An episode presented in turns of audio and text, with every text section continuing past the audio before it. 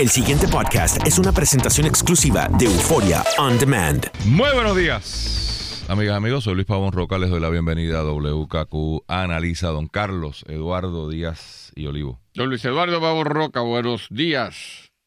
Buenos días. Eh, quiero recordar a la gente que mañana estoy en la cava de eh, Cerralles, eh, jangueando en el weekend. Y voy a estar allí bien acompañado, Carlos. Voy a tener allá a Manolo Monjil. Voy a tener a, al profesor Ángel Rosa.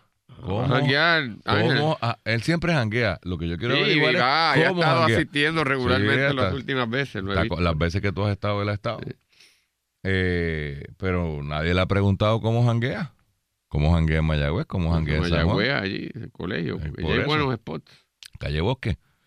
Eh, Jorge Castro y René Monclova van a estar, Jailin Cintrón y la música de La Tuna de los Bardos. Oye, y el jangueo empieza temprano en la cava porque tienen un día de outlet desde las 9 de la mañana Tú vas a llevar a la hasta las 9 de cava la a los. Ah, tú vas a llevar a la cava a los borrachitos. sí. Qué buen sitio, ¿verdad? Sí, este, los de la cava que tengan cuidado. Son unos personajes de, de Jorge Castro y, y René Monclova. Para aclararlo, no estamos refiriéndonos a otras am- amistades que podrían cualificar. Así que los espero mañana. eh, y como le digo, hay un especial de las 9 de la mañana. Así que, Carlos, te puedes poner las botas y regalarle a todo el mundo en la Semana de la Amistad. Vaya hoy usted, hágase allí, póngase la ceniza hoy y después mañana va para allá. Exactamente. Esa, me gusta esa, esa actitud. Mira, eh, ¿tuviste oportunidad de mirar el plan fiscal? Lo estuve examinando, no con el rigor ¿verdad? que hubiese querido, porque estaba complicado en el día de ayer. Pero sí, sí, en términos generales. Yo, yo creo que si aplicamos, y, voy a dar más detalles ahora, por supuesto, pero en términos generales, yo no entiendo cómo cumple con la carta que le envió la Junta al gobierno que provocó, ¿verdad?, que, que rehicieran el plan. La mayor parte de los puntos que están en la carta o fueron atendidos muy tímidamente o sencillamente fueron ignorados. Así que, pues no sé, eh, sospecho que la Junta, aunque esta Junta ha sido tan, tan, tan ambigua y tan, tan poco consistente que, que yo no me atrevo ya ni a apostar, pero si fuésemos a hacer un análisis frío, o sea, objetivo de lo que dice la carta y se lo aplicamos al plan de ayer, pues yo veo que hay unas áreas ahí sumamente de, de deficiencia en que ni se atienden, o sea, punto, no se atienden. Eh, sobre las proyecciones, o sea, eh, para mí lo que es fantástico eh, es que esto es como, como el realismo mágico de García Márquez. Hace dos semanas, cuando entregaron el flan, tenían unas el flan, el plan, tenían unas proyecciones y hoy son totalmente distintas. Eh, ahora son mucho más posibles. O sea, según este nuevo plan fiscal en el, en el 2022, en, siete, en cinco años, estamos al otro lado. Estamos en, su- estamos en superávit en el país. Hacen unas proyecciones de, de recolección de impuestos que yo, honestamente, pues parece que ya la, la eh, emigración se acabó y regresó todo el mundo, que ya las compañías no están cerrando, que ya las farmacéuticas están contentas. O sea, como que de momento, en una semana, yo estoy consciente de que va a entrar alegadamente un montón de millones de pesos federales. Pero eso no va a entrar anytime soon. Eso, eso yo creo que entra para el 2019. Pensar que el año fiscal federal es de octubre a octubre. Así que eh, eso empezará eh, después de octubre y ya tú sabes que es cuestión, esos procesos burocráticos son federales son interminables y para muestras ba- basta un botón, ¿no?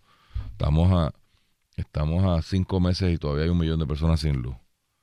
Eh, así que eh, eh, contrario a lo que dice Maldonado, que El vino secretario. el secretario de Hacienda que nos dijo que iba a haber una reducción, una reforma contributiva con reducción en aportación. Cuando vemos el plan fiscal, ellos proyectan unos aumentos en recaudo en las contribuciones de individuos y corporaciones, que, pues yo no sé, o sea, yo honestamente no me es consono que no sea que yo me trague una teoría rega- reganiana de economía, de que como yo le voy a reducir la- a la gente, a los pobres les voy a dejar más dinerito en el bolsillo y por ende a los ricos, que entonces eso me va a reactivar la economía y de alguna manera entonces pues gastarán los chavos por otro lado y eso es, pues, pues, redundará en una bonanza económica.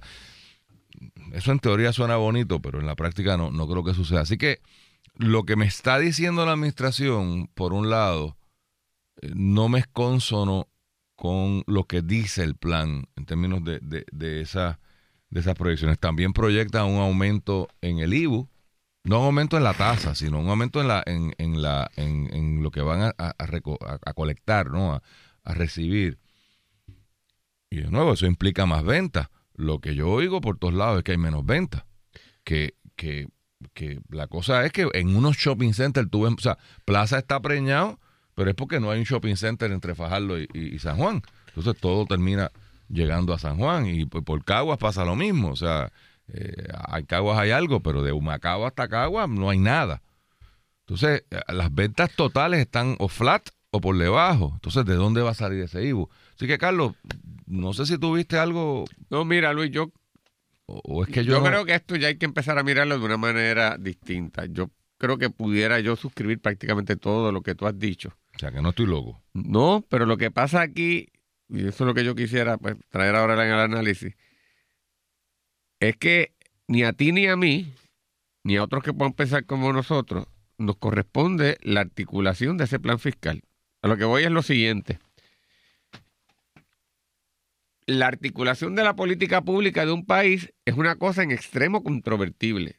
Personas inteligentes y personas responsables pueden tener una visión totalmente distinta Por de eso- lo que es una política elecciones cada pública. cuatro años. Claro.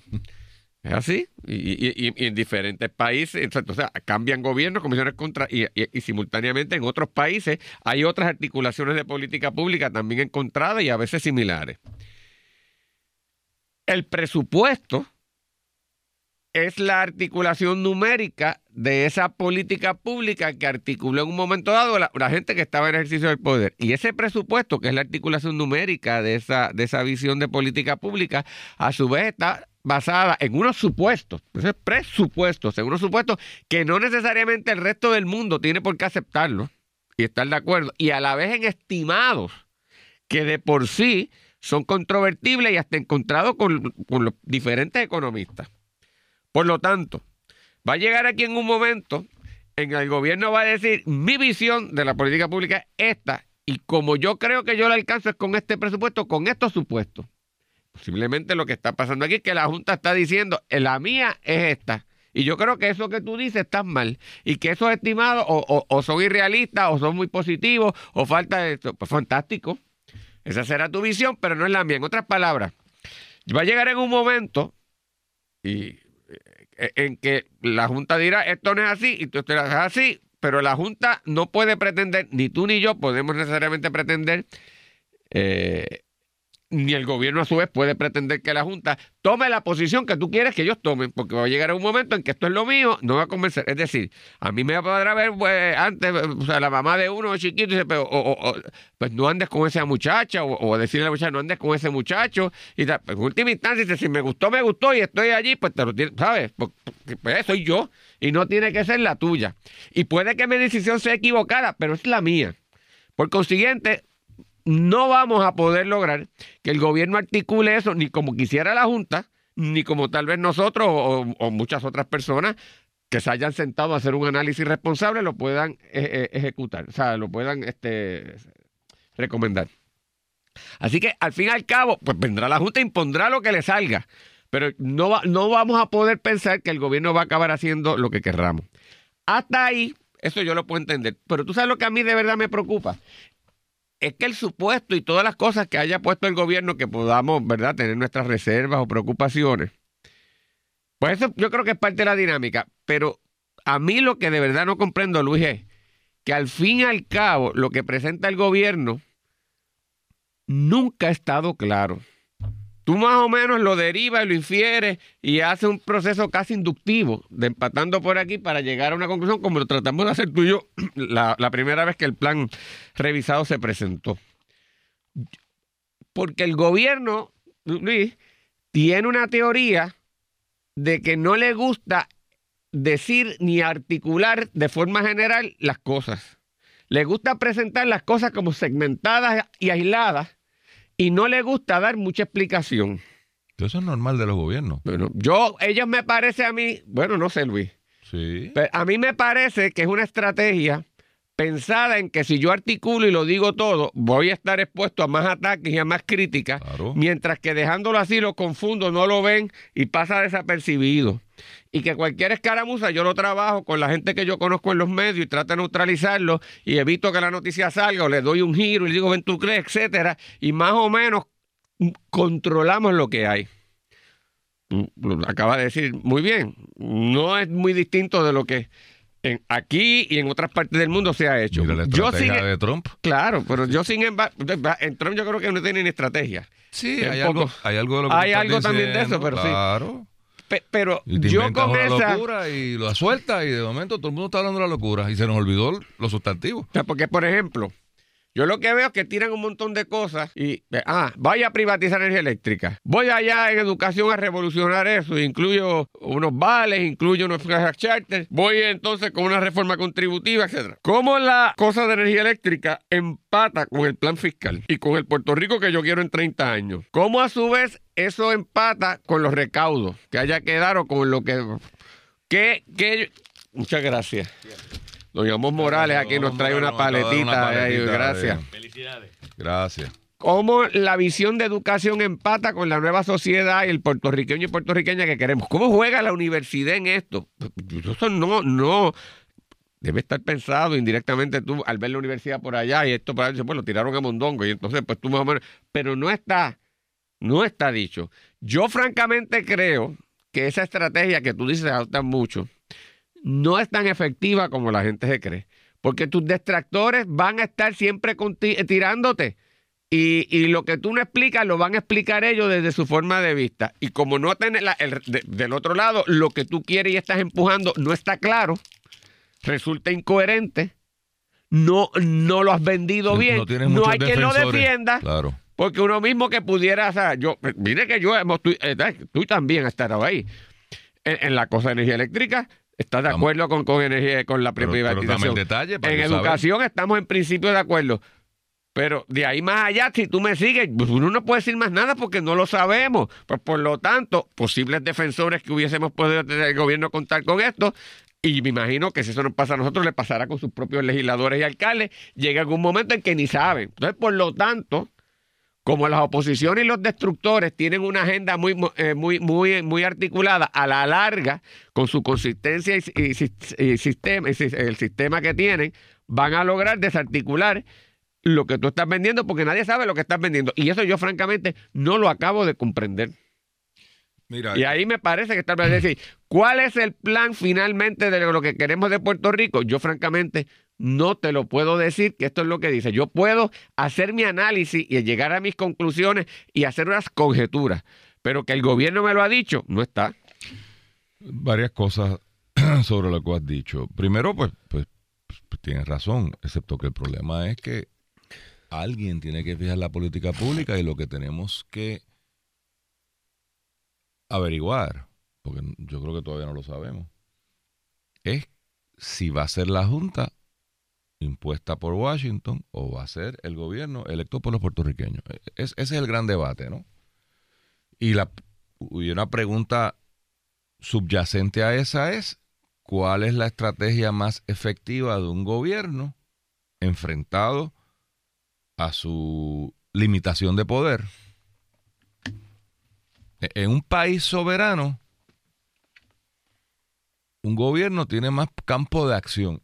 Y digo que tiene más porque es una falacia pensar que hace lo que quiera. Vaya y pregúntale a los griegos. O sea, Grecia es un país soberano, creo que no hay duda sobre eso.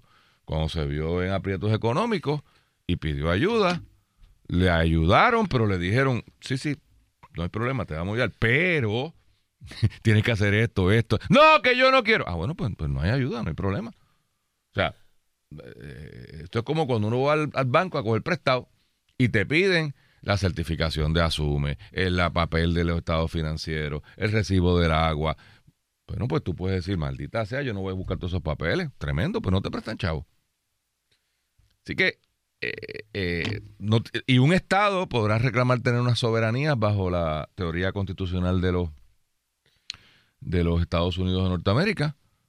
eh, e indiscutiblemente tiene un estadio de soberanía, pero cuando el gobierno federal decide que va a hacer algo, todos los trenes tienen el mismo tamaño de tren, porque lo decidió el gobierno federal, porque no tendría sentido que en el ejercicio de la soberanía de Tennessee los 13 fueron más anchos que los de...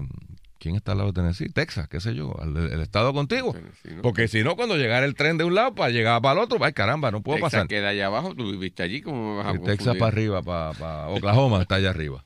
Eh, o sea, y estoy dando ejemplos donde en diferentes realidades políticas, eh, esto de la soberanía se maneja de manera distinta. La pregunta es, en la colonia, en el territorio, pues nos empujaron la Junta. Ahí está.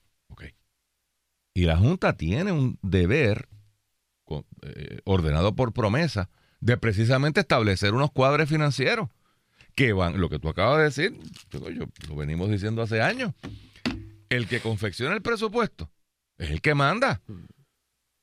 Si leo correctamente lo que tú estás diciendo, lo voy a resumir en algo práctico. ¿Dónde está la lista de prioridades del gobierno? O sea, ¿por qué a estas alturas del juego todavía yo no tengo una concepción ni de la Junta? Porque la Junta dice, bueno, eso le toca al gobierno. ¿Te acuerdas lo- los muebles y dónde van versus el tamaño de la casa? Pero al día de hoy, ¿cuáles son las prioridades? Porque eso se te contestan con una generalidad. Ah, educación, seguro. No, no, no, no, no, no, no, no, no. Educación son 3 mil millones de pesos. ¿Cuáles son las prioridades? ¿Qué vamos a hacer con la Yupi? Esa, esa pregunta que tú estás haciendo. Sí. ¿Por qué en la WIPR pretenden montar un estudio en, en Nueva York para hacer un programa de noticias? ¿Debe la, ¿Debe la WIPR existir? Primera pregunta. Segunda pregunta, si existe, ¿para qué? ¿Para tener noticiarios que favorecen al gobierno o para darle taller a, em, a- a- unos actores que están por ahí desempleados? ¿O para hacer dubbing de, de Corea? O, o mejor, elimino eso y se lo doy directamente a la universidad. Por eso, pero... No, pero o sea, que puedo, la otra decisión fue esa, no tenerlo y el dinero encauzarlo a otra, otra cosa. pública. Es- Esas son las preguntas. Eh, ahora, aquí lo que yo veo, Carlos, y porque es importante discutir esto, porque un gobierno puede, en toda relación de tensión, y aquí inherentemente hay una tensión entre el gobierno electo versus la Junta, pues tú puedes coger una alternativa. Yo voy a pelearlo. Yo me le voy a, yo le voy a recolar a su mamá todos los días y voy a estar a paro Pero, contigo. O yo puedo tratar Pero hay unas cosas de que- adelantar mi cosa, ¿verdad? Pero hay una Y cosa donde no va a ser. Si el gobierno entiende, y eso lo hizo Alejandro García Padilla y lo habían hecho todo, excepto Fortuño en cierta medida. Y, y- y- parece que el consenso político social es que no le fue muy bien. Yo no estoy del todo de acuerdo, pero eso. 7. sí. Que hay unos mínimos a los empleados públicos, en este caso de pensión, y yo no se los voy a quitar. La Junta dice, te los tienes que bajar. Yo, Pues yo no lo voy a quitar. Pues, pues se los quitarás tú, porque mi visión es que no lo voy a quitar. Correcto. Pues, pues, ¿qué, más? ¿Qué puede decir? La Junta insiste, digo que no. Pues hay un tranque, pues tú ponlo, por tú, porque no puedes pretender que yo haga lo que filosóficamente articulado que no voy a hacer. Y como a mí me toca, pues yo hago lo que me corresponda. Y tú harás lo que te corresponda. O sea, y- Pero y- eso es la actitud de reto a la Junta. no, no de reto, bien, es que hay unas sí. cosas que, pues no, porque, pues, o sea, a, a mí no me gusta esa mujer, no me gusta ese hombre. Ah, pues que, que tú, ah, bueno, pues tú me obligarás a casarme con quien yo no quiera, pero, pero no lo quiero. O sea, Sí, eh, pero que- esto- pero- pero está bien, es, pero- es una, es decir, no, no, o sea, yo, yo puedo, y voy a la pausa, Golo, yo puedo entender y simpatizar que esta cosa de las pensiones hay que darle eh, una rebaja, etcétera. Pero yo también tengo, puedo entender con justa razón que hay una gente que diga, pero si estos son unos pobres miserables que apenas tienen para vivir y tú se los vas a quitar más, pues no, hasta ahí llega. Pues se Pues trancó. entonces quítalo de otro lado, pero el problema es que no lo quitan de ningún lado. O sea, el problema que El yo gobierno veo, plantea que sí. Y lo- ¿Dónde? bueno, lo plantea con unas proyecciones Pero que no están de acuerdo. pero es que esa es la locura. Bueno, pero esa es la locura que tú crees, no la mía. Está bien, no. pero eso es lo que te quiero decir. Vas a sea, llegar. Te Bueno, voy a dar un ejemplo. El Departamento de Seguridad Pública ha ahorrado dinero. Pues la pregunta es sí o no. Pues, pues no. Pues ¿Cuál? entonces, El el- el- la única organización, la única reorganización que esta administración ah, la ha de hecho seguridad. La de, la de seguridad. De nuevo, sin entrar en los méritos o deméritos de la. eh, la pregunta es económica. ¿Cuesta más o cuesta menos? Bueno, pues. O, o si o cuesta lo mismo.